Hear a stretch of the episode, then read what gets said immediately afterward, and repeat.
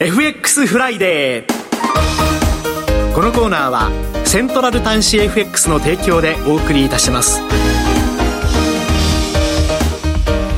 からは、みずほ証券金融市場調査部チーフ為替ストラテジストの山本雅文さんにお話を伺います。山本さんとお電話がつながっています。山本さんおはようございます。よろしくお願いします。よろしくお願いいたします。えー、さて、現在ドル円の値ですけれども、えー、1ドル134円50銭から51銭、ユーロ円が1ユーロ146円83銭から89銭というところですけれども、足元の為替市場場の動きにつきましては、どのようにご覧になっていらっしゃいますでしょうか？はい。はい、えー、昨日は足も大きく上下動した展開なんですけれども、はい、流れとしては、えー、っと10日のですね、えー、っとアメリカの CPI の市場総費下振れでそれに続いて、えー、昨日発表の、えー、っとアメリカの PPI もですね市場予想を下回ったということ、あとそれに加えてあのアメリカの金融不安再燃ということで地銀株がちょっと一時下がりましたので、はい、まあ、それを受けて、まあ、一時133円台まで下がったんですけれども、はい、まあ、引けにかけてはですね、えーとまあ、あのアメリカの預金保険公社の方が、えーえー、まあ、大手行にまあ負担増を求めて、で基金を拡充するというような案を発表したこともありまして、まあ、若干反発しているという状況です。はい。えー、今、山本さんのお話にもありました、アメリカの金融不安が再燃しているということで、ゴールデンウィーク中ですね、国内がアメリカの金融不安再燃ということでありましたけれども、利上げ期待を後退させてドル安に動く場面もあったんですけれども、この金融不安、信用不安に関しては、山本さんはどうご覧になっていらっしゃいますでしょうか？はい。えっと、まあ、基本的にはですね、あの、まあ、リーマンショックのような大規模な金融危機には至らないということだとは思います。まあ、ただですね、まあ、これまでの預金の減少だとか、今後の規制強化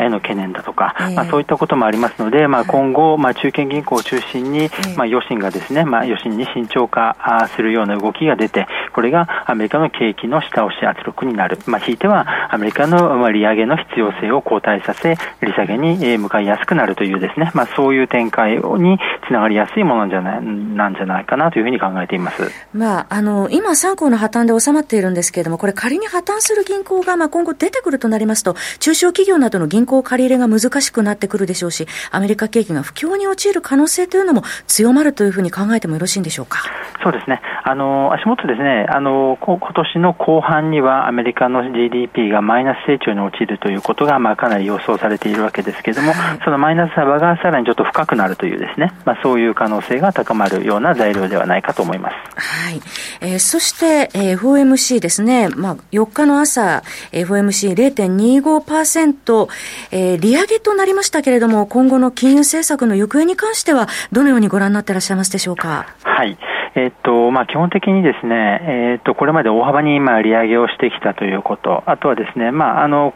今回の FOMC でもですね、あの強くは追加的な、まあ、利上げの必要性を示唆しなかったといったこともありましてですね、であと先行き、まあ、先ほど申し上げたようなですね、アメリカの、まあ、経成長率が鈍化する、インフレ率もですね、まあ、あの緩やかではありますが、鈍化傾向にあるということで、私は追加利上げの必要性はあ低いんではないかなと、まあ、いうふうに考えています。はいあの、今のところ、まあ、市場でも、えー、今後は利上げ、6月はもう打ち止めになるんではないかというような流れも出てきてますよね。はい。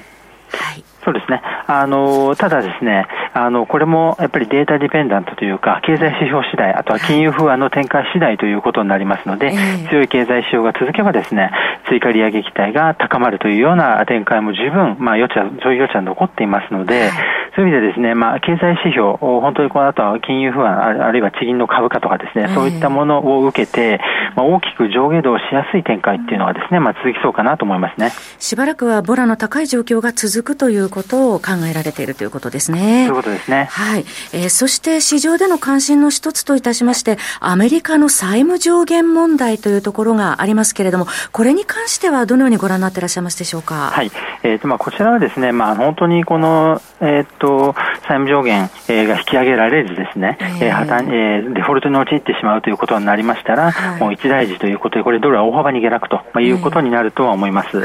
まあ、あの、最終的にはですね、これは避けられるんじゃないかとは思います。で、あの、まあ、6月1日が、まあ、あの、までしか資金が持たないんじゃないかということになっていますので、で、あの、今のところはですね、まあ、すぐにはき、あの、決着がつかないというのが、まあ、あの、大方の見通しですので、えー、まあ、あの、今のところはそんなに市場は反応していないということだと思います。ただ、この期限が近づくにつれてですね、市場のこういった材料に対する感濃度が高まってきますので、はい。で、そうするとやっぱりドル安圧力になりやすいかなと思っています。そのあたり、6月1日までは、やはり、えー、これから徐々に反応が高まっていく時期であるということですね。はい。はい。えー、そして、ちょっと遡りますけれども、日銀も4月28日、大幅の金融緩和で決定しておりますけれども、こちらに関しては、どのようにご覧になっていらっしゃいますでしょうか？そうですね。あの、やはり、まあ、あの、昨年の12月のですね、サプライズ政策修正の後ですね、えー、えー、追加政策修正期待というのが、まあ、大きく高まってきたわけなんですけれども、やっぱりですね、まあ、あの、現状の金融緩和を維持するっていうような姿勢を、まあ、繰り返し、まあ、総裁が強調していること、あとはその1年から1年半かけてですね、金融政策レビューを行うっていうことになったんで、そのレビューが終わるまでの間のですね、あの、政策修正へのの可能性が低下したんじゃないかという見方がやっぱり強まっているようです。ただですね、あの、今、日本でやっぱりインフレがですね、上振れ傾向が続いていますので、あの、これを受けてですね、あの、日銀が政策修正を行うという可能性は残っていますので、はい、はい、えー、今後はやっぱりインフレ指標に注目していく必要があると思います。はい、インフレ指標に注目ということですけれども、そうしますと、まあ、今後、為替市場に影響を与えそうな経済指標、来週に向けての注目ポイントはどのあたりを考えていらっしゃいますでしょうか？はい、どれに言いますと、やっぱりアメリカの経済指標、で、今晩は、えっと、ミシガン大学の消費者、あ期待インフレ指数ですね。あとは来週はですね、まあ、あの、小売売上高ですとか、あとはその蓄連銀サーベイがいくつか出てきますので、えー、まあ、これらに注目と。ただ、あの、ちょっとアメリカが今後、まあ、利上げをするのか、あるいはその利下げに向かうのかっていう決定打にはなりにくいと思いますので、えー、指標を受けて、まあ、上下動しつつも、ちょっと強い方向感は出ないかなと思っています。はい。今、現在、為替ドル円は1ドル134円50銭台の前半ですけれども、はい、どのあたりを想定されていらっしゃいますでしょうか？はい。えー、そういう意味ではですね、まあ、あの、この足元の水準を、えー、まあ、中心にですね、まあ、上下1円超上、あの、まあ、触れやすいっていうですね、まあ、そんなような展開が続くんじゃないかなっていうふうに思っています。はい、えー、その他の注目通貨について簡単に教えていただいてもよろしいでしょうか？はい。あの、メキシコペソですね、あの、来週、あの、中金の経営政策決定なんかもあり、注目されるかと思います。で、あの、まあ、インフレ率はですね、鈍化傾向になっています。で、フェットも、まあ、そろそろ利上げ終了ということになってますので、メキシコ中銀はですね、アメリカに対して、えっと、まあ、6%ポイントぐらい、あの、政策金利を、まあ、高い水準に維持するっていう政策なんですね。で、あの、今回、据え置きでも、あの、6%ポイントのですね、まあ、あの、幅がですね、維持されますので、まあ、そういう意味では、据え置きでも、そんなに、あの、悪影響はないかなと、まあ、いうふうに考えています。よくわかりました。山本さんどうもありがとうございました。ありがとうございました。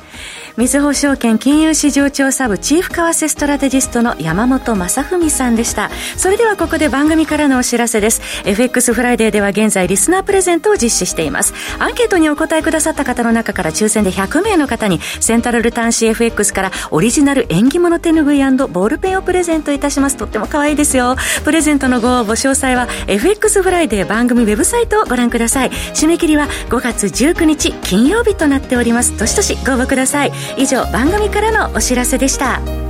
FX フライデーこのコーナーはセントラル端子 FX の提供でお送りいたしました。